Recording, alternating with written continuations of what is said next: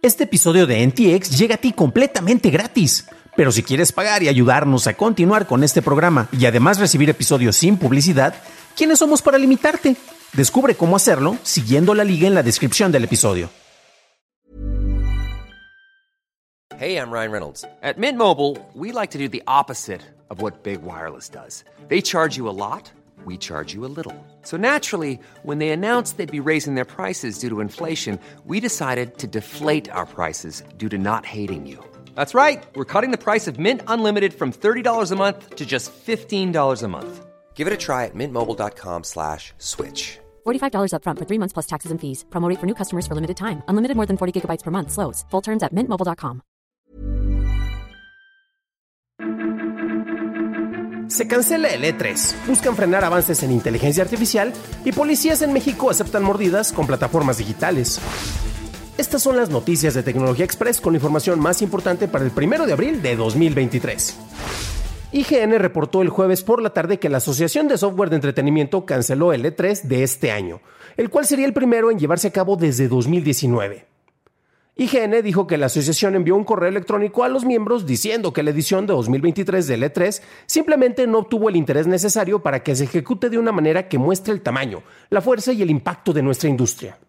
Cuando se le preguntó si el evento volvería el próximo año, el presidente y el CEO de ESA, Stanley Pierre-Louis, dijo que estamos comprometidos en proporcionar una plataforma industrial para el marketing y la convocatoria pero queremos estar seguros de encontrar el equilibrio adecuado que satisfaga las necesidades de la industria. El chatbot de Bing de Microsoft ha empezado a incluir enlaces de anuncios relevantes en sus respuestas. Estos aparecen como citaciones y se marcan como anuncios. El vicepresidente corporativo de búsqueda y disposición de Microsoft, Yusuf Mehdi, dijo que esto es un experimento y que la compañía tiene la intención de incluir más anuncios conforme aprenden qué tal funciona esto en la implementación. Los planes futuros pueden incluir una colección de enlaces de un anunciante cuando se pasa el ratón sobre una cita, así como la incorporación de subtítulos junto a las respuestas del chatbot. Más de mil personas firmaron una carta abierta solicitando que todos los laboratorios de desarrollo de inteligencia artificial suspendan inmediatamente el entrenamiento de sistemas más potentes que el GPT-4 durante al menos seis meses. Los firmantes incluyen a Elon Musk, Steve Wozniak, el fundador y el CEO de Stability AI, Emad Mostake, Tristan Harris del Centro de Tecnología Humana, así como algunos ingenieros de Google y Meta. La carta argumenta que no se está produciendo un nivel de gestión y planificación adecuados, sino que la industria está enfocada en una carrera fuera de control, para el desarrollo de modelos cada vez más poderosos. El presidente de los Estados Unidos, Joe Biden, firmó una orden ejecutiva que impone límites al uso de spyware comercial por parte de las agencias federales. Esta prohíbe el spyware que ya ha sido mal usado por actores extranjeros o que podría representar un riesgo para la seguridad de su país. La orden establece pautas para determinar el uso indebido y los riesgos de seguridad, como el uso del software espía en contra de activistas, o para limitar la libertad de expresión. La orden no establece una lista de prohibiciones de entidades, sino que determinará una prohibición de spyware caso por caso, sin que sea requisito el divulgarlo de manera pública. Pasamos a la noticia más importante del día, y es que un reporte de Daniel Adib para Rest of World detalla sobre cómo miembros de la policía en México están utilizando terminales de mercado pago para así procesar mordidas.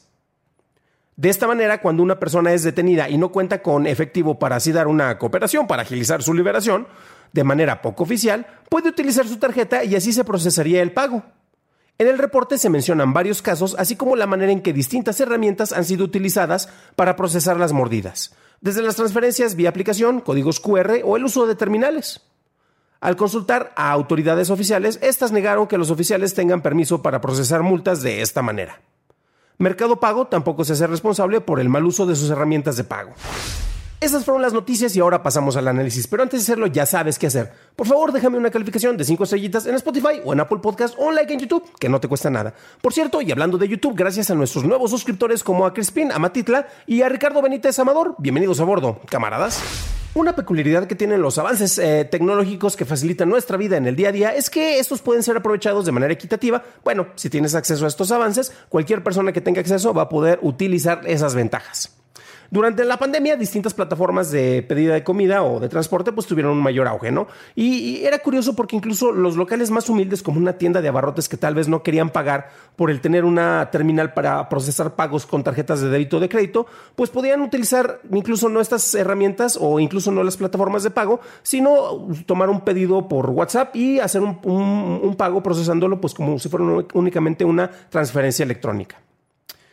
Algo personal. Una de mis actividades favoritas los sábados en la tarde es que voy a un parque que está cercano y de repente agarro un Kindle viejito o un libro y me pongo ahí a leer. Y de repente recuerdo que en una ocasión se me acercó una persona a ofrecerme, pues ya saben, de los que están vendiendo en la calle y me quería vender unos chocolates. yo le dije, pues amablemente, mientras seguía con mi lectura, de que, ¿sabes qué? No, pero pues honestamente no traigo dinero en efectivo. Y él, ni presto ni perezoso, me dijo, no te preocupes, podemos procesarlo de otra manera, este, me puede hacer una transferencia electrónica. Y yo me quedé así como que, bueno, es que es cierto, si alguien quiere dinero, pues va a buscar todas las maneras para poder recabar este dinero, ¿no? No hay excusa, a final de cuentas. Esto también puede ser aprovechado en otros lugares y, por ejemplo, hay en, en Reino Unido en particular, pero también me ha tocado verlo en Holanda y en República Checa, si no me falla la memoria, eh, hay instituciones que apoyan a personas indigentes, personas que están en situación de calle, y después de que se registran les proporcionan un código QR, el cual ellos los pueden eh, traer. Y de esta manera, perdón, eh, se, van, a poder procesar los pagos, las donaciones, las limosnas que una persona quiera dar, pues únicamente le va a escanear el código QR y ese dinero, en caso de que la persona no tenga acceso a un celular, caería a la institución, la cual le haría llegar precisamente el dinero a la persona, o le puede llegar, si tiene un dispositivo electrónico, directamente a la persona que está mendigando, ¿no?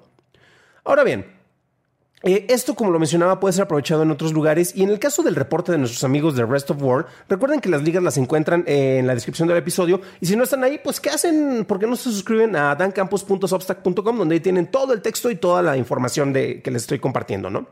Y ellos están hablando acerca de cómo las transferencias digitales se emplean no solo para el manejo en el comercio, sino en este caso para las aportaciones voluntarias que hacen las personas que están siendo extorsionadas por la policía eh, pues cuando te están pidiendo pues algo para agilizar el trámite y que te puedan liberar y que no te tengan que dar una multa, ¿no? Esto antes dependía, pues usualmente del efectivo que uno cargaba y también hay casos de extorsión más, de extorsión más fuerte donde te podían llevar miembros de la policía precisamente a un cajero electrónico para que sacaras dinero. En el mejor de los casos, en el peor de los casos te iban a llevar a varios cajeros hasta que te quedaras sin dinero como organismos criminales, ¿no? El registro que se tiene sobre el uso de estas aplicaciones como de mercado pago es algo sencillo, ¿no? Tú como un usuario lo único que necesitas es tener la aplicación en tu celular, te tomas una selfie, eh, una foto de una identificación de tu INE, por ejemplo, de un pasaporte y registrar una dirección. La selfie, pues no tiene que ser una foto tuya, puedes tomársela a otra persona que esté por allá, puedes tomar una dirección que sea falsa y el INE pues también podría ser de, de otra persona y a final de cuentas no tienes que registrar tampoco tu nombre verdadero. La víctima no va a ver, eh, por ejemplo, el nombre de la persona que lo estuvo extorsionando al momento de que vaya a revisar quién le sacó el pago por este tipo de mordidas. Y bueno, por un lado está bien que la plataforma esté buscando facilitar para que más personas puedan procesar pagos, pero estamos viendo cómo se está aprovechando de mala manera en otro caso. De acuerdo con los casos registrados, cuando se estuvo buscando una respuesta por parte de Mercado Libre, la compañía nunca supo atender el caso. Y usualmente mandaban generar un reporte con la policía, pero pues no se garantizaba que se iba a recibir un reembolso tú como la víctima. Y como la tarjeta no fue robada, sino que tú la usaste propiamente por, por, tu voluntad cuando te pasaban la terminal, pues según las políticas de la plataforma, pues no hay reintegro y la resolución no puede ser tan sencilla, ¿no? Lo curioso de varios de los casos que se están presentando ahí, y los voy a comparar con otros casos como las criptomonedas, por ejemplo, es que ya nadie habla de ellas, pobrecitas, ¿no? Ya, ya pasaron de moda. Es que se planteaban estas herramientas digitales, eh, en el caso de las cripto y la descentralización bancaria, con los juegos de anonimato. Y estamos viendo que eso no era real. Ha habido varias personas que han logrado eh, estar precisamente identificando el manejo de pagos y de esta manera arrastrarlos, identificarlos y meterlos a la cárcel cuando eran actividades delictivas. Y en este caso, con algo que no es un banco descentralizado, sino que es una plataforma, eh, a final de cuentas resulta que tienes incluso mayores manejos de anonimato. El problema extra que tenemos en esta situación es que imagínate que tú fuiste chantajeado por la policía y te están pidiendo que vayas con la policía a presentar un reporte para que se pueda procesar con el banco un posible reintegro sobre el dinero que, está, que, tuviste que estar otorgando, ¿no? Entonces, pues honestamente esto va a ser una situación muy difícil para todas las víctimas. Curiosamente, con los reportes y la cooperación de los datos recabados por la plataforma, sería más fácil identificar a las personas asociadas con la terminal, aunque como ya lo mencionamos, no necesariamente significa que ellos sean los que efectivamente cometieron el crimen o la extorsión. Finalmente hay otra cosa que plantea un riesgo adicional para las víctimas y es que imagínate que en el mejor de los casos te sacaron algo de dinero y jamás vas a volver a ver a esos representantes de la ley, estoy usando comillas, em, pero en el peor de los casos pues no les quieres dar tampoco la tarjeta porque imagínate que te la clonan y te van a desfalcar y quitar todo el dinero que tenías por allá. Entonces pues eh, honestamente uno está en una situación bastante complicada y no sabes ni cómo poder reaccionar ante esto. Para una revisión más a detalle en inglés, visita dailytechnewshow.com en donde encontrarás notas y ligas de interés. Y si quieres más noticias sobre Mercado Libre, revisa nuestro episodio 264, en donde hablamos sobre la queja de esta plataforma en contra de los manejos monopólicos de Apple. Eso es todo por hoy. Gracias por tu atención y nos estaremos escuchando en el siguiente programa. Deseo que tengas un fantástico fin de semana.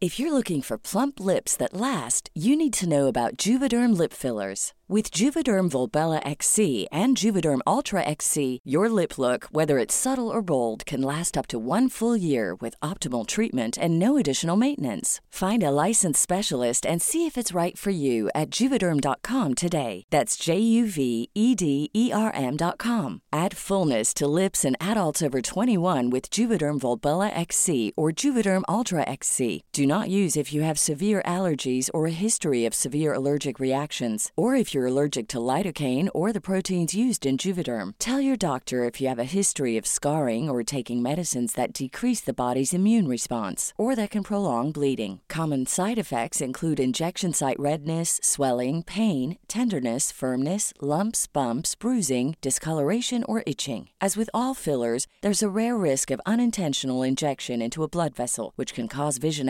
abnormalities, blindness, stroke, temporary scabs, or scarring. For full important safety information, visit juvederm.com.